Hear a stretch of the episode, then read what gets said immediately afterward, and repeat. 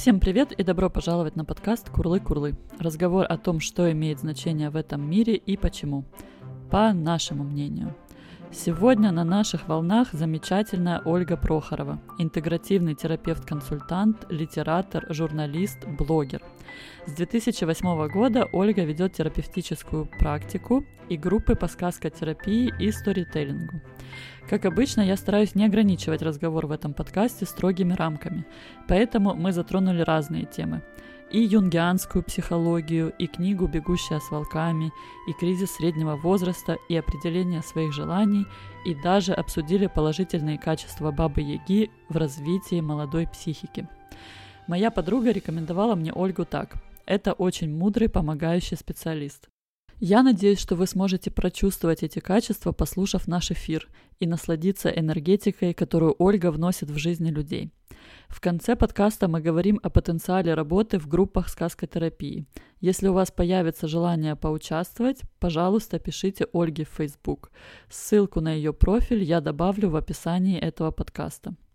И прежде чем мы перейдем к разговору с Олей, небольшое обращение к людям с большими сердцами – Дорогие спонсоры подкаста, спасибо вам, что поддерживаете этот проект.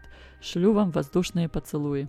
Узнать больше и поддержать подкаст одновременно морально и материально можно по ссылке patreon.com slash курлы-курлы. Слушайте, вдохновляйтесь, задавайте вопросы. Привет, Оля. У нас Привет. сегодня Привет, одна из моих самых э, любимых тем – это сказкотерапия. Вот. Я ее как бы немножечко по касательной знаю, потому что э, сталкивалась с этим на йоге. Мы там разбирали разные сказки Пушкина, как в примере к mm-hmm. пояснению психологического ландшафта человека. Ну и мы с тобой затрагивали тоже в нашей с тобой работе разные сказки. Вот очень хочется послушать человека, который этим действительно увлекается и вдохновлен, что Конечно. такое сказкотерапия. Здравствуйте всем. Сказкотерапия, да, ну, наверное, здесь придется коснуться немножечко того, чем я, в принципе, э, как я пришла, ну, не то, что как я пришла в психотерапию, да, а то, какое место сказкотерапия занимает э, в моем опыте, э, и из этого, может быть, более общо сказать о том, что такое сказкотерапия в целом, потому что тема эта очень богатая, неисчерпаемая, и, строго говоря, нет никакого определения сказкотерапии, да, это, ну, в принципе, это использование сказок, метафор, э, сторителлинга и э, других, э, скажем так, креативных э, подходов в работе с психологией. И надо сказать, что я проходила даже не один курс по сказкотерапии в своей жизни, и в зависимости от того, через какой подход мы заходим к сказкам, будет совершенно разная история, совершенно разное обучение и вообще разные критерии того, что работает. Я бы хотела сказать немножко вообще в целом, почему, в принципе, такая вещь вроде как детская, как рассказывание сказок, может для взрослых людей оказаться э, действенным и мощным способом психотерапии. Наверное, так. Начну, в принципе, с, в целом с идеи того, что почему в психотерапии работает метафора. Вот почему нельзя сказать человеку, вот у вас мозги работают так-то, нужно делать то-то, то-то, есть такие техники, вот берите, пользуйтесь, и будет вам хорошо. Надо сказать, что к метафорам психология подступала с самого начала своего существования. И мы знаем, что динамическая психотерапия началась с психоанализа, и, в общем, не скажу, чтобы Фрейд прям такие сказки рассказывал, но он коснулся мифологии, мы знаем, его основные идеи там базируются на э, мифе об Эдипе и так далее. Да? То есть, в принципе, тоже близкая к сказке тема. Дело в том, что наше сознание устроено таким образом, что чувства, наши переживания, наши смыслы жизненные очень трудно ухватить напрямую. И э, наше сознание, оно в принципе креативное и в принципе использует метафоры как форму выражения себя. Mm-hmm. Мы используем метафоры, ну, просто непосредственно в языке. Вот если мы говорим о чувствах, например, да, мы то используем, скажем, метафоры тела. Мы говорим, наше сердце сжалось. Да, например, от страха или от какой-то боли, да, у нас же не сжимается буквально те, э, сердце в этот момент, но мы используем эту метафору. Мы говорим, у меня теснит в груди. Вообще весь язык построен на э, метафорическом мышлении. Мы говорим ножка стула, да, то есть мы говорим, что у стула есть нога. То есть это в целом базовое свойство человека. Особенно, когда он говорит о своих чувствах, ему зачастую э, трудно назвать вещи э, прямыми, как они есть, и человек использует какое-то объяснение кислого через ну, шершавое.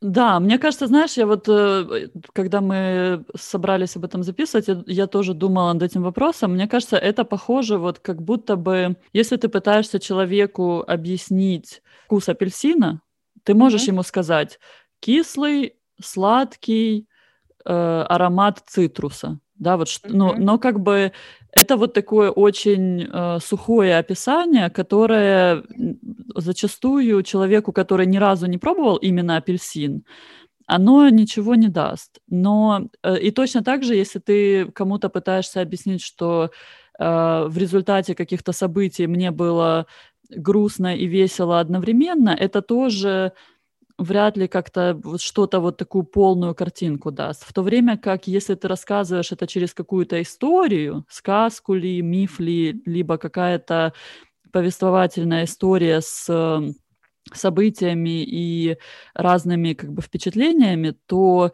мозг, он же очень часто не отличает э, реальность от, ну вот как бы в переживания, которые он проживает, он не очень отличает реальность от того, что ему что-то рассказали, какую-то историю. Вот как мы можем погрузиться в какую-то книгу или в какой-то фильм, сопереживать героям. Вот mm-hmm. получается, что таким способом через эти сказки, через это повествование, через сторителлинг мы рисуем такую психологическую картинку, которая гораздо ближе приближает к вкусу того самого апельсина, чем э, сухое описание просто вот по пунктам, что было прочувствовано. Ну, слушай, я бы даже сейчас не шла далеко в сказки, потому что мы начали с метафор, но даже если ты скажешь, например, про апельсин, что это был такой вкусный апельсин, я положил дольку, и у меня как будто взорвалось солнечным светом, там, брызнул сок, и у меня в глазах э, как будто бы солнечный день, да, там яркий возник. Мы можем больше как будто бы получить э, представление о вкусе этого апельсина, да, или какой там у тебя был еще пример, что ты, что ты сейчас сказала, второе про апельсин, а второе что ты сказала? Про чувства, а, про да, чувства, да. А, про чувства, да. То есть ты можешь сказать, мне было грустно и печально а, после общения с этим человеком, или я там, например, испытывал раздражение, а можешь сказать, я пришел домой, я был как будто высосанный вот тебе метафора, и э, она гораздо больше передает вот это состояние, да, exhausted, которое вот передается через такую метафору, что тебя высосали. Да? Mm-hmm. И для меня я такую э, привожу пример, что метафора, она позволяет, э, с одной стороны, э, рассказывать о боли, не испытывая в этот момент эту, эту боль напрямую так остро, но испытывая как некоторый чуть-чуть э, отстраненный в наблюдателя творческий акт. То есть, если наши чувства кишат, как ров с крокодилами, то мы строим мостик над этим рвом и переходим на другую его сторону, а по этому мосту через метафору. И это уже само по себе метафора, то, что я сейчас говорю, да, и ты понимаешь, о чем я говорю, да, что нам иногда Да-да. нужно как-то перенестись из э, точки А в точку Б в проживание это переживание. Второе, почему мне кажется, метафоры это э, такой мощный инструмент, это потому что когда мы заняты творчеством, когда наш э, мозг порождает образ, он перестает бояться. Вот, на мой взгляд, творчество и страх находятся э, в таких отношениях, что когда мы творим, мы не боимся, и когда мы боимся, мы не можем творить. И поэтому метафора – это способ выйти из состояния страха, которое есть такое состояние замораживания всего, в состояние такой вот любви, можно так сказать, то есть состояние, когда мы порождаем новый смысл. И в этом отношении психологи это знали всегда, и великие маги, так называемые а, отцы-основатели психотерапии, такие имена, как Миндел, как э, Перл, создатель гештальт-терапии, как Роджерс, создатель гуманистической терапии, они, в принципе, целили своих клиентов метафорами. Один из главных способов дать человеку некоторый способ посмотреть на вещи иначе, было дать ему метафору, через которую он видит эту ситуацию по-другому, перевернуть. Вот рефрейминг, mm-hmm. Перефразировать это таким образом, что, ну, например, ты ну вот скажем, например, человек приходит к тебе и говорит, слушай, э, мне так надоело, что все все время запрашивают, чтобы я им что-то объяснил и помог, и рассказал, они все меня используют. А я люблю такую, например, метафору, что в мире людей недоенных, как коровы, гораздо меньше, чем любителей молока.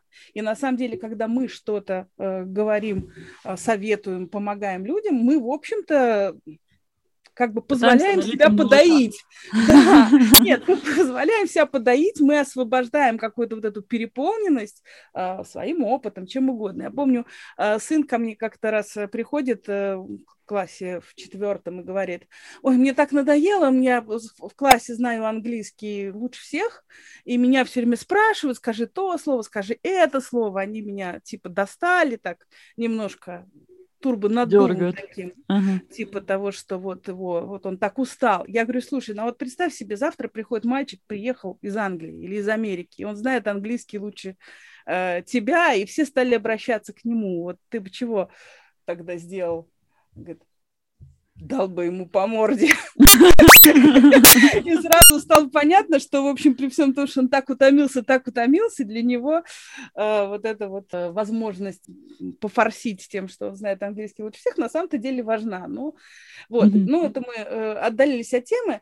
В общем, э, метафора, инструмент древний, терапии и не только, вообще в принципе через там в разговорах священника с паствой, да, он приводит примеры притч, да, Угу. Притча о заблудшей овце, притча о блудном сыне. Ну, вот э, мудрость человеческая передается через истории, через примеры, которые, казалось бы, может быть, не впрямую относятся к твоей жизни, но ты понимаешь, что такое быть блудным сыном, э, который где-то бродил-бродил по свету и вернулся в дом отца, и тот его принял.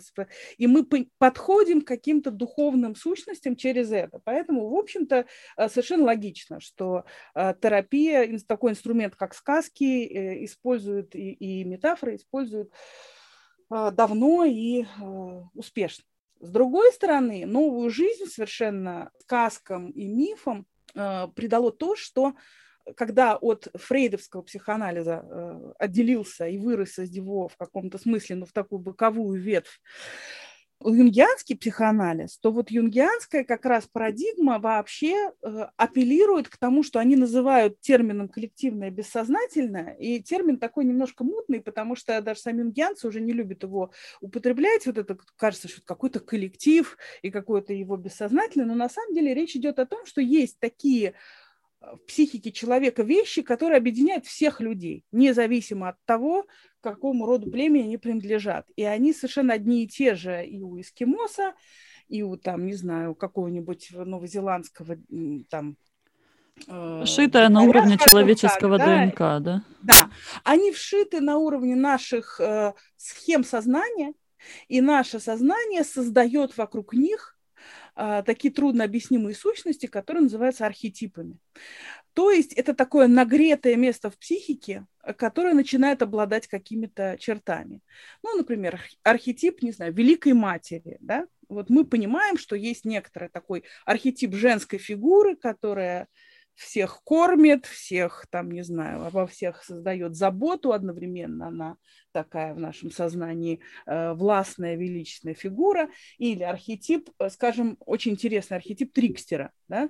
э, это такая фигура, э, которая очень разнообразна, например, от Иван, Иван Дурак это трикстер, да, и какой-нибудь Мефистофель это трикстер, то есть это фигура такого злого шута или э, дурачка, который вносит вот такую стихию непредсказуемой, карнавальной и очень такой э, силы, которая таит в себе и веселье, и какой-то интерес, и опасность, и непредсказуемость. Да, вот, например, такой архетип. И э, поэтому человечество создавало сказки как способ э, рефлексии своего опыта вот столько, сколько человечество существует в вербальном контексте.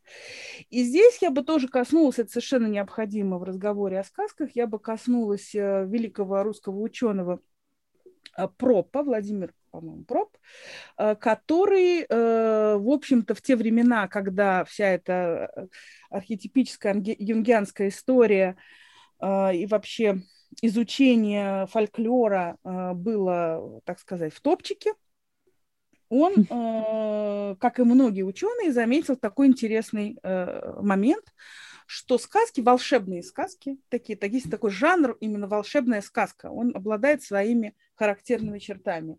Там есть герой, герой проходит испытание, герой проходит это испытание, выходит из них победителем, и сказка там, заканчивается. Так вот, эти волшебные сказки, на удивление, во всех народах мира э, поразительно похожи. Они э, как будто бы используют одни и те же э, кубики лего ну вот э, почему эти сюжеты а, до такой степени похожи. Были разные подходы к снаряду.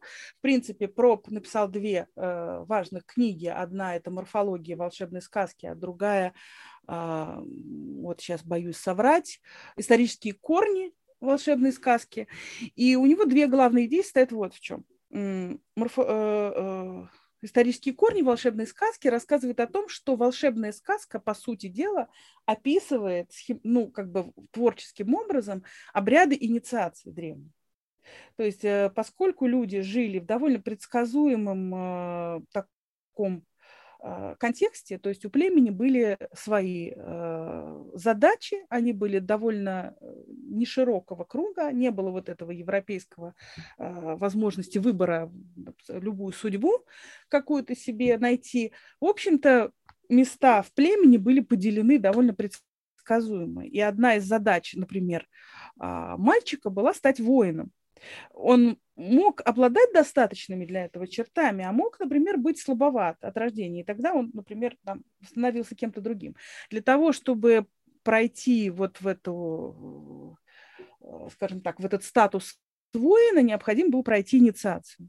И, собственно, путь героя в сказке, он э, повторяет в чем-то эти обряды. Ну, у него очень подробно интересно про это написано, о том, что это всегда какой-то переход царства мертвых, и вот там какая-нибудь баба-яга с костями там э, в, в избушке, которые на курьих ножках, э, которые на самом деле не куриные ноги, а от курения, то есть от э, такого языческого а, я бы сказала, как называется, алтаря такого, да, вот, там у нее черепа на заборе висят, то есть это какой-то переход царства мертвых, возвращение из царства мертвых победителем, э, который заканчивается женитьбой, да, и то есть это такой путь э, воина, и вот мальчиков действительно приводили в лес, их там пугали, давали им какие-то испытания, потом они возвращались в племя, племя их приветствовало, как-то проживало с ними полученные травмы, и вот после этого они становились взрослыми. То есть вот сказка такая вот волшебная, это ну, ну, рассказ про мужскую инициацию. И, соответственно, были сказки, которые как бы тоже обладали чертами вот этих волшебных сказок, но были в каком-то женском варианте, да, которые тоже отражали какую-то инициацию женскую. Вот. Э, и в, в, в другой книжке тоже интересный очень момент, э, не про исторические корни, а про морфологию, состоит в том, вот его главное открытие состоит в том, что сказка состоит действительно из кубиков лего. И э, есть такие схемы в сюжете сказки, которые, ну, например, там, герой нарушает запрет, или герой отлучается из дома. Это такое начало путешествия. Герой встречает волшебного помощника а, герой сражается со злодеем. И вот он открыл такой момент, что эти элементы могут все присутствовать, весь набор, так сказать, вся колода, либо может, могут быть какие-то их части. Да? Если мы вспомним какие-то волшебные сказки, вот мы увидим, что в одних прям вот все это есть, а в других, например, в одних какие-нибудь братья догоняют героя, разрубают его на куски, да, потом там ворон прилетает, мертвая живая вода, он срастается, а в некоторых вот этого момента после победы там Кощея, скажем, нет уже, он приходит и сразу женится. Так вот, эти элементы, они могут быть или не быть в сказке, но они всегда идут в определенной последовательности. Ты не можешь сначала встретить например, волшебного, то есть сначала сражаться со злодеем, а потом встретить волшебного помощника. То есть у тебя есть вот... И, по-видимому, действительно вот этот порядок действий, но он отражал вот эти а, древние а, обряды инициации, которые по всему миру разошлись, и вот такими удивительными схожими чертами обладает. Ну, Я еще слышала такой случай. момент, что э, раньше не было же возможности там распечатать какую-то или снять ролик э, социальной рекламы или распечатать какой-то плакат типа «Курение убивает», поэтому э, сказки тоже отыгрывали роль э, социальной рекламы. Например, вот в моей любимой книжке «Бегущая с волками», о которой мы сегодня совсем немножко поговорим, потому что это вот одна mm-hmm. из э, форм, там, мифы, архетипы, и mm-hmm. э, она сама по себе юнгианский психолог.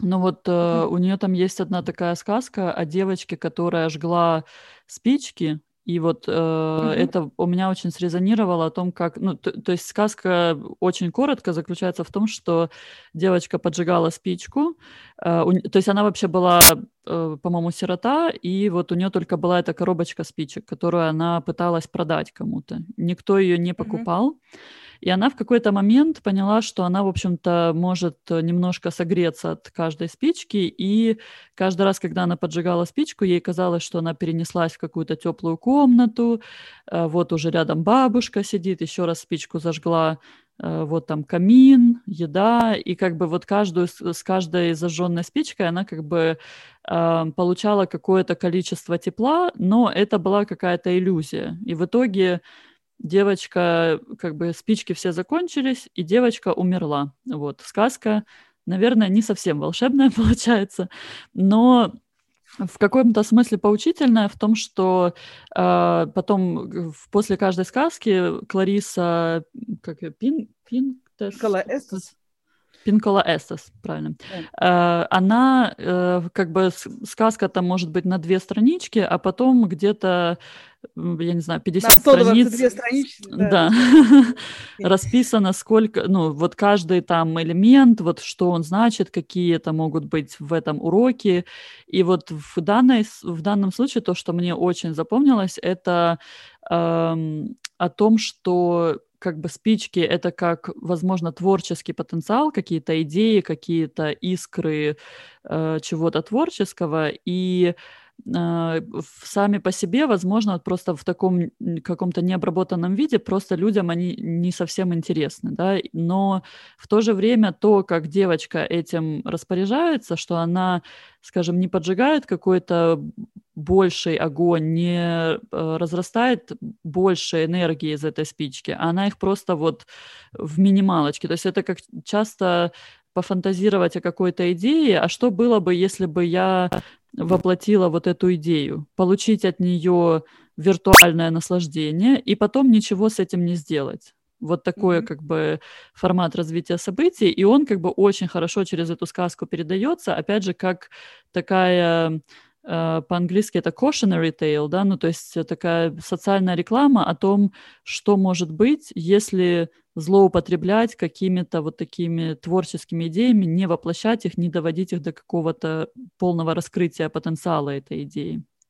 Слушай, я здесь немножко позанудничаю, потому что, с одной стороны, да, я с тобой согласна, такая роль у сказки есть, сказка ложь, да в ней намек, добрым молодцам урок, мы это знаем с детства, но здесь вот я прям хочу э, провести такую черту, потому что э, Клариса Пинкла Эстес, она гениальный совершенно, конечно, аналитик, и она очень интересно про это пишет, но она допускает некоторую, на мой взгляд, методологическую такую ну, не скажу нечистоту, но вот э, э, с методологией у нее есть некоторая проблема. Дело в том, что мы разделяем сказки, которые народные сказки, то есть существующие, бытующие э, в человечестве да, веками, и они отшлифовываются благодаря этому, как вот камни в океане, да, они уже из булыжников превращаются в такие гладкие э, какие-то камушки.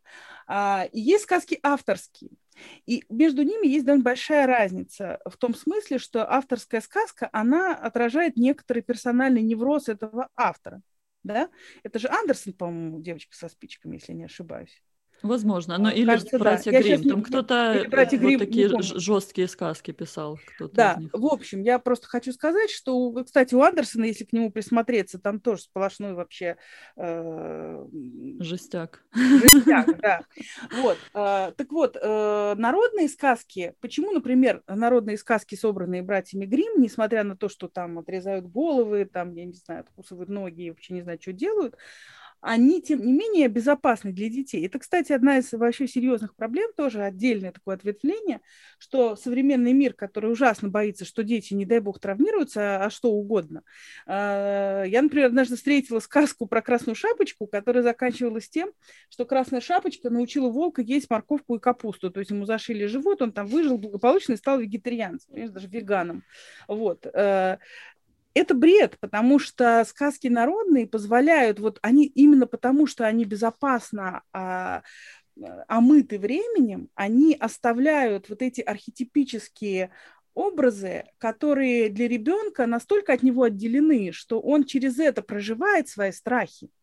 Ему необходимо что-то страшное. Ему в каком-то смысле необходимо послушать сказку о том, как, не знаю, там у кого-то умерли родители, потому что он все равно боится, что его родители умрут. И когда это происходит со сказочными героями, да еще и как-то сказка все-таки, как правило, хорошо заканчивается, это дает какую-то надежду, что вообще, ну, как-то все не так плохо а, она подряд использует и авторские сказки, и э, народные сказки. В этом смысле авторские невротические сказки, они, конечно, э, довольно вольно обращаются, то есть они тоже отражают архетипы, ну, как все, что мы делаем, отражает архетипы. Ну, ты, но... Я так понимаю, ты имеешь в виду, что они более такие в одном измерении, а народные, они как бы уже вот такие со многих измерений более универсально применимые ну, к разным ситуациям. Ну, если ты сравнишь, например, там, не знаю, э, бассейн на территории своего дома с океаном, то примерно вот так вот, угу, да? Поняла, ты можешь да. развести любых там э, рыб, да, но тем не менее вот океан обладает вот этой удивительной э, силой большой системы, которая все это омывает, да, или да. можно, например, сравнить секту и большую конфессию, да, мы всегда будем знать, что секта будет отражать, э, в общем-то, э, проблемы и тараканов э, того, кто в этой Лидера секте этой секты. Да, а если мы возьмем такую большую конфессию, там, как христианство, иудаизм и так далее, то э, оно действительно обрабатывает во многом э, вот это человеческое до состояния, э, в котором наша душа это принимает э, иначе. Поэтому, а давай, но, слушай, я хотела... менее, я хочу тоже, я тоже договорю, что uh-huh. несмотря на то, что она использует вот эти невротические авторские сказки, это касается очень важного свойства сказки. Сказка э, позволяет нам ее по-разному интерпретировать. И в сказке, когда ты ее слушаешь, и когда ты соприкасаешься, соприкасаешься с метафорой, ты становишься соавтором, потому что ты свой опыт жизненный вот в этой символической системе преобразуешь через такое вот гармоническое какое-то единство пространство, которое есть в сказке, ты свой корявый, а, значит, да, такой сложный опыт помещаешь вот в это пространство, в этот океан, и он тоже проходит какую-то обработку смыслами, а, в которой ты вносишь свое индивидуальное вот в это архетипическое. И потом выносишь какой-то для себя индивидуальный Более гармоничный опыт, опыт. да. Угу. Он гармонизирует. А я, знаешь, хотела попросить тебя, э, что-то, может быть, мы можем разобрать, какой-то конкретный пример, и особенно если это какая-то повторяющаяся сказка, которую, может быть, наши слушатели узнают э, либо себя, либо своих родителей в ней, либо какие-то такие, ну, может быть, какой-то архетип, распространенный на наших э, пространствах. У меня, например, была такая одна из э, полусект, в которой я участвовала. Там говорили о том, что старик и старуха, распространенный шаблон поведения на постсоветском пространстве. Там, где есть какая-то, ну, архетип, да, скажем, это может быть женщина или мужчина, но старуха — это человек, который э, постоянно чем-то недоволен, к чему-то, вот желание у него э, как бы никогда недостаточно. То есть старуха, которая сначала хочет новая корыта, потом боярыней, потом владычицей, вот так вот у нее там постоянно-постоянно нарастают желания, и э, что бы ни сделал старик, который тоже это не своими ресурсами делает, а у кого-то там просит у более высоких инстанций, она никогда его не похвалит, то есть она никогда недовольна, э, опять же, вот это вот состояние, что недостаточно, и э, она не делает сама, она как бы вот, вот этим вот раздражением и э, постоянным таким требовательным каким-то отношением э, заставляет этого старика, который ее любит, там, уважает и старается сделать как лучше, вот она за, за счет этого достигает каких-то вещей. Смотри, а, действительно, с одной стороны, это сказка Пушкина, как мы ее знаем, с другой стороны, это э, а, основано на народной сказке вещи. Такие, такие сказки существуют. Этот э, тип, когда человек ходит, там кто-то в дупле сидит, там белорусская, например, такая сказка, там тоже какой-то сидит э, персонаж, и вот он тоже все больше и больше требует. С одной стороны, вот чем прекрасна сказка? Мы можем ее действительно совершенно разных э, сторон рассмотреть. А, с одной стороны, правда, это сказка про то, что жадность – это плохо. Ну, как бы вот, э, как бы будешь жадничать, э, получишь в результате, э, останешься у разбитого, разбитого корыта, да, и это такая простая, понятная любому ребенку мораль. С другой стороны, если мы переходим на какой-то другой, более серьезный уровень, мы можем это рассмотреть как сказку о том, что э, если ты постоянно находишься в реактивном состоянии, то есть ты все время требуешь у мироздания, чтобы оно тебе давало какие-то ништяки, и ты действительно не можешь ничем этим воспользоваться, ты не можешь прожить там дня счастливый. Насладиться, там, да? Да, счастливый там вместо со стиральной машины вместо корыта, да, или там, я не знаю, вот э, столбовой дворянкой, а тебе уже все время э, хочется получать такой импостер синдром тоже, да, как бы ты все время должен куда-то стремиться, да, больше, чем э, у тебя дано, да, то есть ты не живешь в моменте, да, а все время э, требуешь себе э, некоторого такого на халяву э, чего-то, да, и ты тем самым не растешь, а ты деградируешь, потому что ты в итоге возвращаешься к такому детскому э, состоянию. Ты не вырастаешь в, там, в активную единицу. И тогда мы можем говорить о том, что э, если человек проживет жизнь в реактивном состоянии, не перейдет в какой-то момент в проактивность, Э, то да, он действительно впадает в детство. И мы это видим, например, там, ну вот, какую-то прежнюю свою э, уже прожитый какой-то этап. То есть вот э, мы можем увидеть, что люди, которые не прожили кризис середины жизни э, таким образом, что они вот в юнгианской парадигме, они должны пройти индивидуацию. То есть они должны присвоить свою тень, они должны там познакомиться со своей фигурой анимуса, то есть э, мужской части женской души или анимы как женской части мужской души, э, если они не проходят этот этап, то у них вообще-то путь э, такой, либо, ну, как бы они все вытеснят и болезни их сожрут, либо в деменцию, либо это будет какая-нибудь старушка-молодушка, которая всю жизнь пытается быть девушкой и э, соблазнять, и это довольно, э, ну, такой... Скажем так, незрелый, психически незрелый путь. А вот если ты проходишь через вот эти все испытания, и ты действительно побеждаешь, ты растешь, то тогда у тебя есть шанс превратиться в какого-то мудрого старика, там, старейшину рода и так далее. И как раз вот книжка Кларисы, она чем хороша? Она рассказывает о том, как душа этот путь проходит из такого состояния личинки, зачаточного состояния. А ведь как получается? Это тоже вот очень в юнгианской парадигме э, интересная штука. Мы первую часть жизни вообще учимся жить в предложенных обстоятельствах. Вот рождается ребенок, он в каком-то смысле совершенство, да, вот он некий совершенная голограмма мироздания. Но он попадает в определенную среду. И дальше эта среда начинает его обминать, лепить из него, как из пластилина, какое-то по-своему травмированное существо. И это тоже необходимый этап. Потому что для того, чтобы ребенок поумнел, ему нужно оказаться в обстоятельствах, к которым он научился приспосабливаться. Вот он там дорастает до, не знаю, там 30 лет, и он в чем-то ответил уже на требования э, среды. Девушка вышла замуж, там, не знаю, родила детей и так далее, да.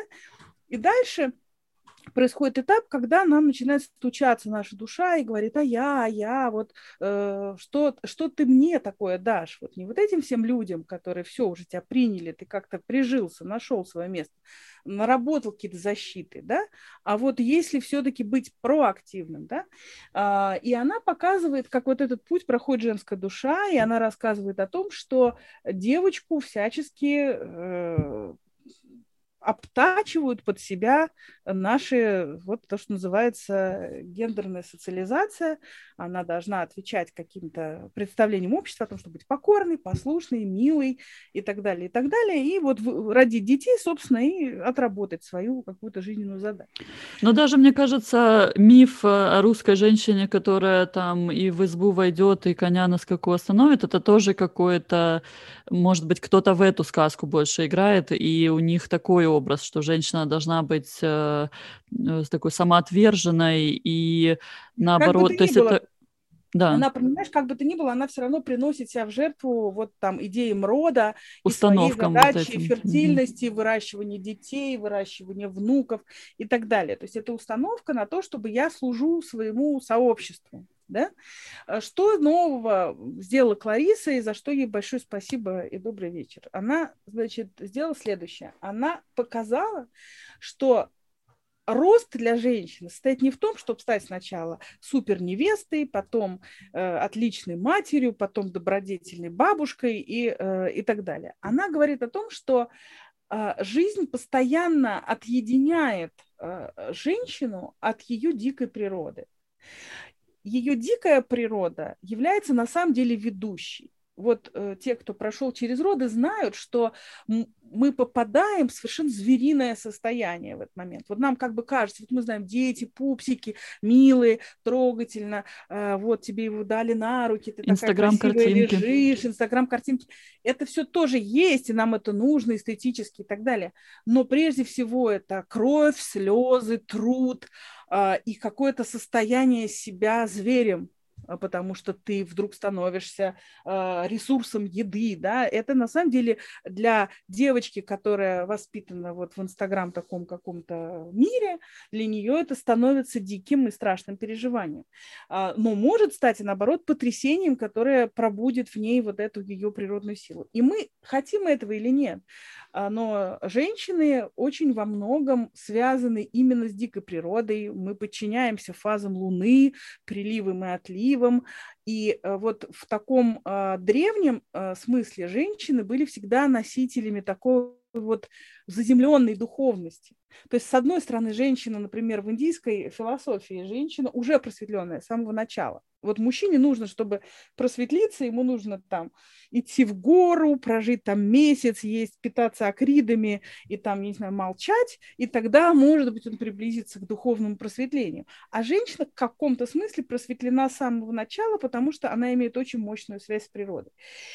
И это не только природа, как вот, э, ну, там, физиология. Это еще какая-то невероятная творческая сила самой природы. Вот у, у Кларисы мне как раз очень отзывается, очень нравится сказка про женщину, которая была тюленем. Mm. Северная какая-то сказка. И эту женщину там как-то нашел рыбак и женился на ней. И вот она жила у него и выполняла свою роль, такую женскую, и родила сына. И в какой-то момент у нее начала сохнуть кожа такой очень мощный образ того, того, что с ней происходит что-то, что ее начинает натачивать, подтачивать и э, лишать ее жизненной силы. И она начинает ходить к этому морю. Она дочка этого морского царя какого-то, вот она начинает смотреть на это море и стремиться туда. И, наконец, она уплывает от него, она попадает в эту стихию, еще и сына с собой там тоже увозит. У нее там еще это символическая тюленья кожа, получается, которую да, она да. надевает. И, Шкура, да, по-моему, да, сказка да. называется я по-английски знаю seal skin, soul skin, а так это типа тюленя, шкура, душевная шкура, как-то так. Да, да. И а, вот о чем говорит Лариса, что женщине на самом деле необходимо через вот эту свою дикую природу, в которой есть ярость, в которой есть свобода, в которой есть э, вот какая-то, э, ну, большая сила. Ну, то есть, собственно, соединение, то, что в юнгианской, опять же, парадигме называется соединение с самостью. А, вот через это женщина подключается к творчеству. И это творчество может быть любое. Она может начать выращивать сад, она может начать шить какие-то наряды, она может э, начать сочинять стихи. Э, или вообще, в принципе, через творческие какие-то вещи, там она может дом построить, да, или дизайн сделать какой-то. То есть а, она подключается к своей вот этой внутренней свободе а, выражать э, себя. Ну, естественно, что мужчин это тоже так или иначе касается, там немножко другой, наверное, путь, но она пишет про женщин, поэтому mm-hmm. здесь говорим. Но у нее еще вот это тоже такое, мне кажется, вот э, просто слово дикое, оно немножко несет в себе такую негативную коннотацию, но она говорит а о том, почему? что... Что вот, что негативного? А, мне понравилось, как она объясняет разницу между... Э, она это как бы на примере с волками, да, почему называется «бегущая с волками», что есть вот эта дикая природа, которая очень часто была э, как бы обществом, и если там говорить о, о волках, которых выселяли и разгоняли, и пытались как-то ими управлять, что они тогда становились на защиту вот этого mm-hmm. всего своего пространства.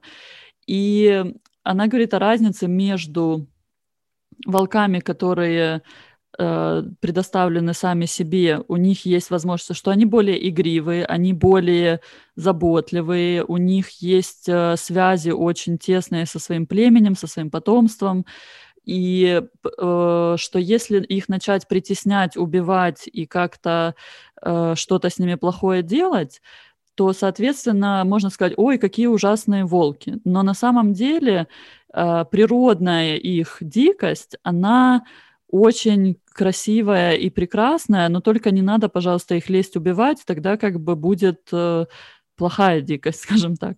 И она вот это сравнивает... неудобно, я понимаю, да, о чем ты говоришь. Да, да то есть она это сравнивает тоже с женской психологией, опять же, с этими патриархальными установками, там, где женщина должна, и давайте все оденемся вот так вот одинаково, и не высовываться, и как бы не выражать свою индивидуальность. И особенно те времена и условия, в которых она вырастала, там, после Второй мировой войны. Вот. Mm-hmm. И здесь... Э, то, а, то есть вот когда она говорит об этой дикости, очень много у нее эпитетов классных, и в том числе а, огромное место выделяется интуицией, то есть вот этому uh-huh. знанию не из логики и ума, а больше как бы из сердца и из э, живота где-то, да, вот такое понимание uh-huh. чего-то, что, опять же, очень сложно объяснить словами кисло-сладко, э, ароматно, а именно вот она передает и черпает это из разных сказок э, и архетипов, которые вот уже несут в себе какую-то вот эту вот мудрость и э, знание. Еще, знаешь, мне очень прям интересно немножечко, может быть, э, затронуть тему по поводу среднего возраста, кризис среднего возраста, да, то есть мне очень понравилось, mm-hmm. как это ты говоришь о том, что есть какой-то период, когда человек там, условно говоря, до там, ну, пускай так широкими мазками, там, до 30-40 лет становится хорошим членом общества, да, mm-hmm. а потом вот какой-то наступает момент, когда его какая-то душа и какие-то внутренние индивидуальные черты просятся наружу, просятся на э, какое-то выражение, что есть э, разные пути развития, то есть как это в плохом варианте, это то, что можно уйти в деменцию, в какие-то, может быть, детские формы поведения, как-то или в депрессию, потому что если этот, э, ну, стук души не услышать, не открыть эту дверь, то, по сути, ты продолжаешь быть хорошим членом общества, и ничего интересного дальше не происходит. А какие вот, э, что бы ты советовала людям, которые, может быть, как раз проходят через вот этот вот период, mm-hmm. э, и чувствуешь, что что-то вот жизнь вроде бы вся налажена, вроде бы очень хороший член общества, а чего-то не хватает. Ну, смотри, я здесь э, тоже позволю себе все-таки вот метафорами говорить, раз у нас такой разговор. Ну, во-первых, э, например, если мы возьмем такую известную э, историю, как божественная комедия, да, она начинается земную жизнь, пройдя до половины, и очутился в сумрачном лесу. А, и дальше он проходит там ад, рай и так далее. По сути дела, это тоже некоторое символическое описание пути индивидуации. А, можно такую метафору привести, что вот ты э, рос, и тебе сказали, ты такой должен быть очень хороший, маневренный, а, грузоподъемный самолет. Вот мы тебя нагрузим, представлениями всякими нашими правилами. Мы тебе загрузим бензина, значит, э, ты должен стремиться к достижениям, и тебя отправили в небо лететь. И вдруг ты понимаешь, что бензин прежний кончился или каким-то образом это топливо перестало де- действовать, весь этот груз ощущается как балласт. И вот здесь ну, у тебя, конечно, есть возможность уйти в пике, там аварийно э, сесть на какой-то запасной аэродром, но, по сути дела, индивидуация, когда ты прямо в полете должен превратиться в птицу и лететь на каком-то другом а, ну, вот топливе, так сказать, на какой-то, на, на, на силе духа своего, на желании лететь, по сути дела. И действительно, кризис середины жизни часто описывается как ну вот прежние желания э, меня уже не греют, как те фальшивые елочные игрушки блестят, как настоящая радости никакой, да, и вот я уже больше не могу в них играть, и они меня не радуют, а, а новые желания еще не сформировались. Это mm-hmm. действительно довольно трудный период с точки зрения, опять же, Юнга. Я сегодня много говорю про юнгианскую психологию, хотя, строго говоря, я не юнгианский терапевт. Это такая мне Мойша напел, да, немножко такая по, по начитанность просто. Но в целом вот этот э, момент, когда ты оказываешься в кризисе середины жизни, а, он действительно связан с тем, что ты, эм, в общем-то, жил не совсем своими желаниями, а теми, которые тебе общество как-то предложило. И дальше ты понимаешь, что все, ты так как бы достиг, или, может, даже не совсем достиг этого, но уже не можешь дальше так. И вот с точки зрения Юнга этот кризис предполагает, что ты должен пережить какую-то потерю какую-то необходимость, а, что-то необоримое. То есть ты в каком-то смысле, казалось бы, вдруг начинаешь сомневаться в своих возможностях. Я вот слышала, что есть такая а, штука в Японии, ну, за что купила, зато продаю, не знаю, сама там не была, но якобы там есть такой парк, в который люди в кризисе середины жизни, в депрессии а, приезжают, и там стоит огромный огромный камень, который надо сдвинуть. Им дают задание в течение там, двух недель приходить и каждый день пытаться сдвинуть этот камень на, хоть на миллиметр. И это не в человеческих силах. Они не могут это сделать. Они приходят и бьются, и у них задание нет, старайся, пытайся. Они пытаются его сдвинуть, у них ничего не получается. Они обессиленные, озлобленные, несчастные, значит, отчаявшиеся, падают навзничь и говорят, не могу. И тогда им предлагают камень, который тоже тяжелый и большой, но его сдвинуть можно. И вот на, на, э, человек понимает, что вот он это не может, а вот это он может. Да? То есть это какое-то признание ограничения собственного человеческого ресурса, собственных сил и э, длительности своей жизни тоже. Ты знаешь, и да, и нет. С одной стороны, да. И, кстати, вот в этом смысле женщины, они выгодно отличаются от мужчин, потому что мужчина живет э, в такой линейной перспективе, в которой он может, э, грубо говоря, и в 80 лет себе новую семью начать. И такие случаи есть, да. Снова там пошел, поставил флажок, у меня здесь новая семья, новая планета, я буду обживать, я там рожу еще детей. У него нет представления о том, что его возможности конечны. И для него окончание этих возможностей, ну, например, там, знаю, высокой потенции, воспринимается исключительно как потеря.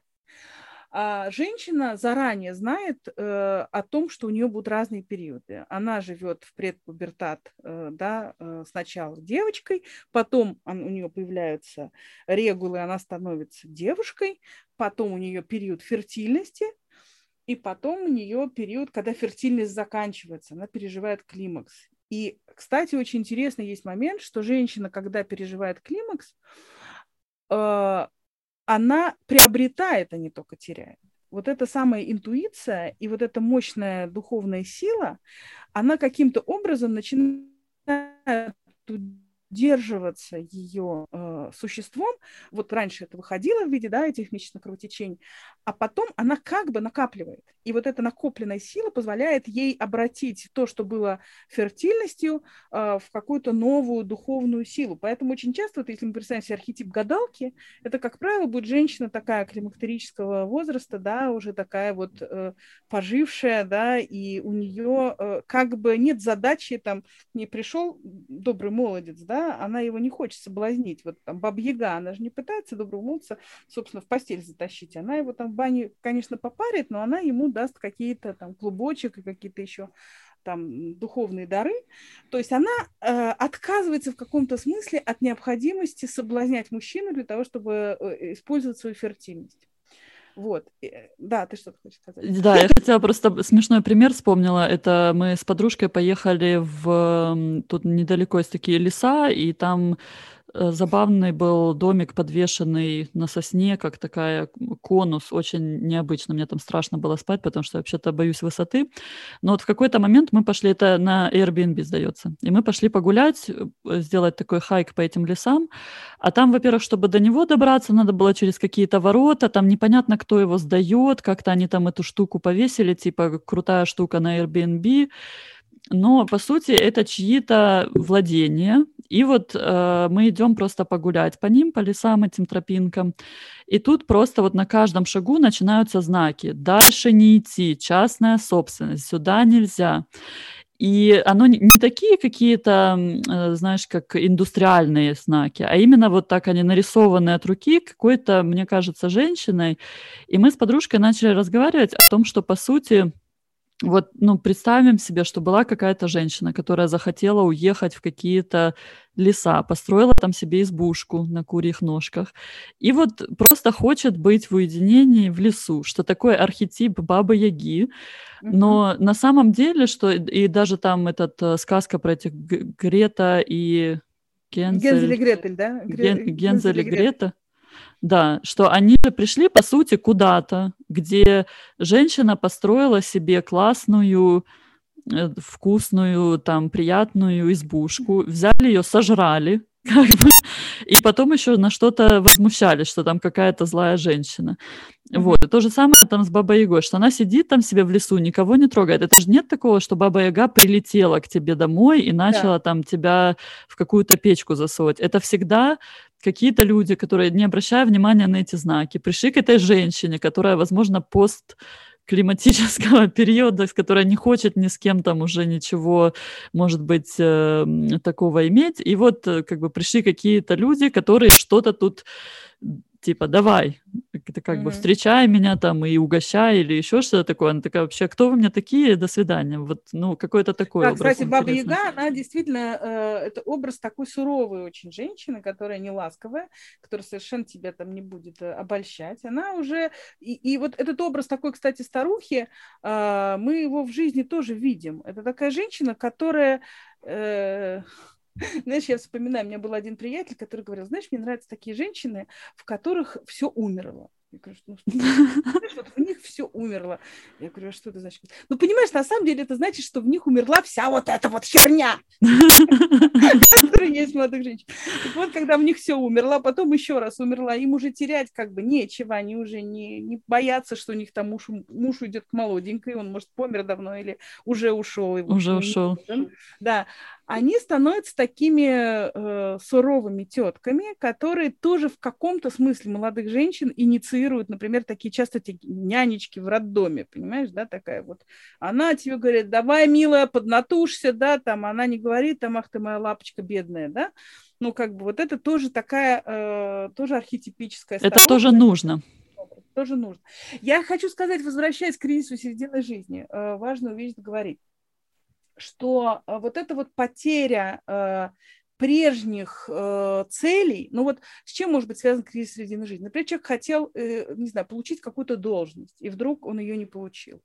Или от него ушла женщина, которую он там мечтал заполучить. То есть он должен в чем-то сильно обломаться, и он должен э, дойти до отчаяния в невозможности вернуть женщину, получить работу или что-то еще такое сделать.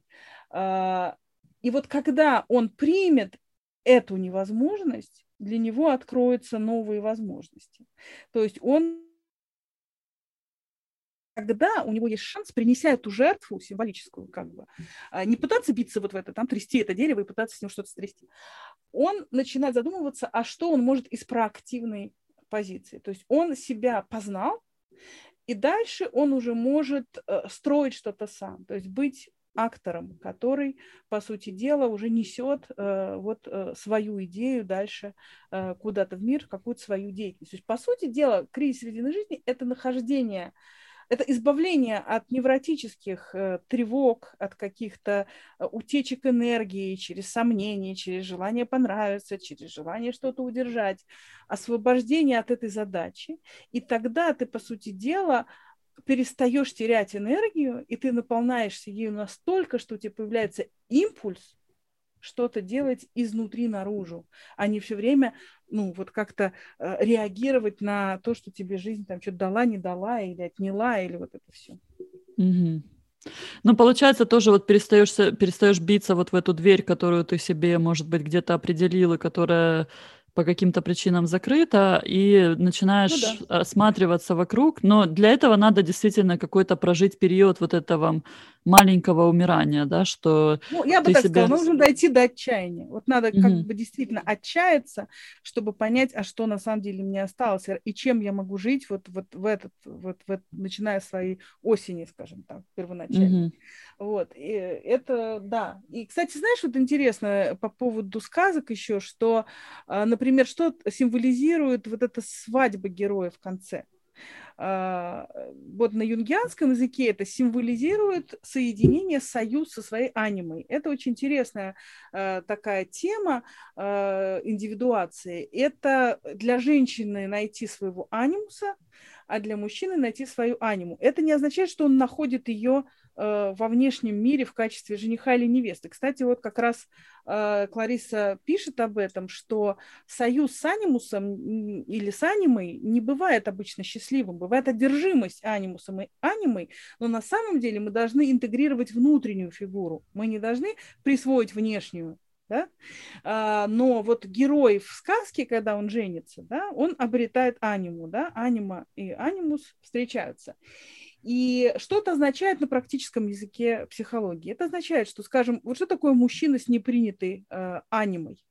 Это два варианта противоположных. Это либо такой очень брутальный тип, который говорит, чувствует все для девчонок, и все это такая фигня, а либо наоборот мужчина а, суперзависимый, женственный такой вот, да, вот каблучник. То есть он как бы не имеет здоровую женскую фигуру внутри себя, здоровую женскую часть, которая была бы чувствующий, сердечный, игривый и так далее. То есть вот то, что мы ассоциируем с женщинами, да, это некоторое большее проникновение, знание мира чувств. Для женщины неинтегрированный анимус – это тоже два варианта. Либо она такая вечная девочка, пуэлла, то, что называется, а, вот она такая вот э, никогда не выросла до состояния бабы, скажем Всегда так. есть какой-то папа всегда есть папик, да, какой-то. Э, либо это, наоборот, такой вот э, конь с яйцами, да, вот она карьеру делает, она там что, да, то есть она тоже на самом деле не принимает здоровый, а, а, здорового анимуса, потому что в гармоничном некотором варианте а, она может проявлять и женские, э, как бы условно женские, да, в кавычках черты, и мужскую целеустремленность, там, какой-то добиваться своих целей, вот это все. То же самое и про мужчин мужчину. То есть это тоже часть индивидуации, это вот присвоение аниме или анимус. Но мы, правда, действительно довольно далеко ушли от темы метафоры сказок. Если возвращаться к теме сказкотерапии, то она имеет это в виду, совершенно не обязательно имеет в виду э, юнгианскую парадигму, но в целом символический пласт, через который э, можно познать себя. Вот у меня была очень красивая история, у меня есть такая техника, когда я э, работаю с человеком про сказки, Одна из техник очень простая. У меня есть э, такая колода игросказ. Она вообще предназначена для того, чтобы там, дети со взрослыми или просто люди играли в сказки, в сочинение сказок. И это огромная пачка, э, в которой есть разные сказочные образы, разные сказочные места, э, сказочные ходы, ну, например, там, не знаю, добрый человек, э, крестьянин, царь, великан, нечисть, ну, не знаю, самые разные вот с картинками, значит, вот разные как бы герои. Там замок, э, корабль, море, там, не знаю, ручей и так далее какие-то вот места, да, там, предмет может говорить, да, тоже вот некоторый ход такой сказочный.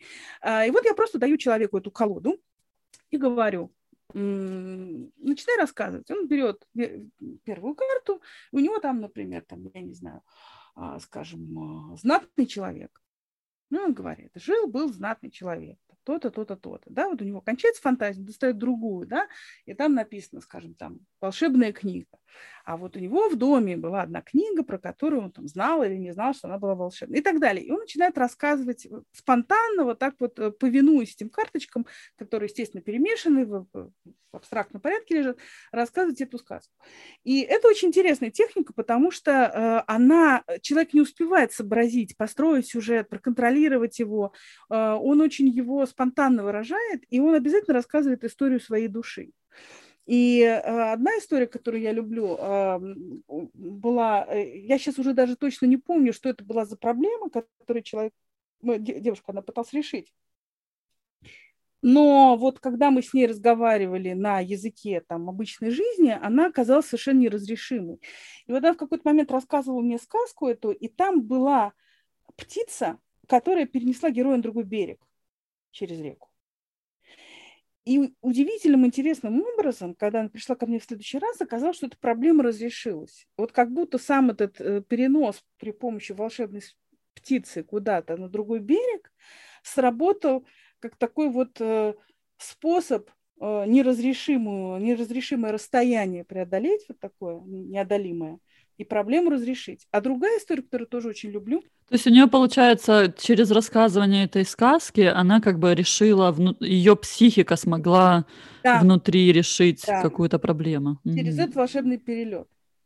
Вот. А другой пример э, про одну девушку, у которой была довольно сильная травма, и, э, которая, в частности, ну, у нее там как-то погиб отец, и она в какой-то момент, она очень хорошо рисовала. И мы когда с ней разговаривали, говорю, слушай, вот нарисуй мне картинку. И она нарисовала мне э, какой-то берег озера, в котором была совершенно замерзшая сосна, э, полностью скованная льдом. Она была в глыбе льда. И э, в... мы решили, что она будет каждый раз рисовать вот это место. Да, приходить ко мне, будем разговаривать, она будет рисовать. И постепенно, пока она это рисовала, а, а у нее там вот в этой глыбе льда торчала одна маленькая веточка, на ней была маленькая шишечка вот эта сосна как бы вот от этого льда освобождалась. И когда на какой-то момент ко мне пришла, я сказала, что, пожалуй, я чувствую, что там пора завершать, и говорю, ну хорошо, давай вот мы напоследок расскажем сказку. А там вот помимо вот этих э, карточек с какими-то названиями, героями и так далее, есть еще карточки с финалами. Финалы там есть желтенькие карточки, это как бы такой хороший финал, синенький такой страшноватый финал. И я обычно говорю, теперь достань карточку финала и привяжи этот финал к своей сказке. Угу. И эта девушка достает карту, э, какую-то она рассказывает, сказку я уже не помню, какую, и в этом финале написано, и тогда луч солнца ударил на землю, и лед растаял. И вот понимаешь, откуда, почему ей досталось именно это? Но это было очень красивое завершение для нее, что вот она прошла какой-то путь, да, и действительно лед растаял, ну вот прям до слез, знаешь, было очень-очень... Прекрасно. Прекрасно. Так что сказки, понимаешь, э, они еще вводят нас в волшебную парадигму. Для нас сказка это все-таки что-то такое, что связано, ну, с чем-то таким мистическим, там, странным, необычным, с каким-то совпадением, с какой-то синхронией. Поэтому э, это, ну, часто бывает такая привлекательная э, история. У меня э, несколько лет была группа очная, которую мы собирались там раз в месяц и э, играли в разные сказки. У меня много всяких метафорических карт, и мы такие, через такие задания, через сики. Вот она прям существовала несколько лет, эта группа. К сожалению, с ковидом и всеми прочими карантинами это немножечко э, закончилось э, в очном виде. Но я тут обнаружила, что я как-то раз делала онлайн, в Zoom тоже такого рода э, семинар и такую сказочную группу. Там есть одна игра, э, она не совсем про сказки, скорее про сторителлинг, называется «Другой я». Вот я хочу, э, на самом деле, хотела бы дальше продолжать пробовать онлайн-формат развивать, поэтому, если кому-то будет интересно, если такая группа наберется, она не может быть большая, потому что, ну, там, человек 8 это максимум, потому что иначе просто люди не будут услышаны. Это тяжело. А скажи, ну, кстати, вот, где бы ты предпочла, чтобы тебя люди нашли, чтобы я в описании подкаста добавила? Это твой Facebook ты профиль? Мой Facebook, да. Facebook угу, профиль. Хорошо. Это просто я гарантированно смотрю. Если вдруг я вам не отвечаю, потому что иногда в спам улетают там какие-то э, сообщения, можно написать э, комментарий э, к любому посту, и я посмотрю. Угу, хорошо. Э, мы тогда, ребята, кто заинтересовался, посмотрите в описании этого подкаста будет Олен Facebook профиль и стучитесь туда или в комментарии к постам на Фейсбуке. Ну что, будем потихоньку закругляться. Мне кажется, это мы сегодня очень прям мощную такую тему разобрали, и где-то только, может быть, в каких-то местах только прикоснулись, в каких-то прям такие, я уже для себя очень глубокие инсайты почерпнула. И, может быть, еще как-нибудь э, продолжим. Если кто у нас слушателей заинтересовались какими-то конкретными темами, то пишите комментарии, будем тоже стараться на эту тему записывать и рассказывать больше. Ну да, эту тему, конечно, можно бесконечно копать. Мы так чуть-чуть граблями э, прошли да. некоторым видимым местам, но да, с удовольствием, если будет интересно, продолжим этот разговор, потому что тема неисчерпаемая на самом деле. Спасибо тебе огромное. Мне прям очень-очень огромное наслаждение принес этот эфир. Спасибо и тебе. Мне надеюсь, нашим слушателям поговорить. тоже. Всего доброго. Спасибо. Спасибо Пока. Всем.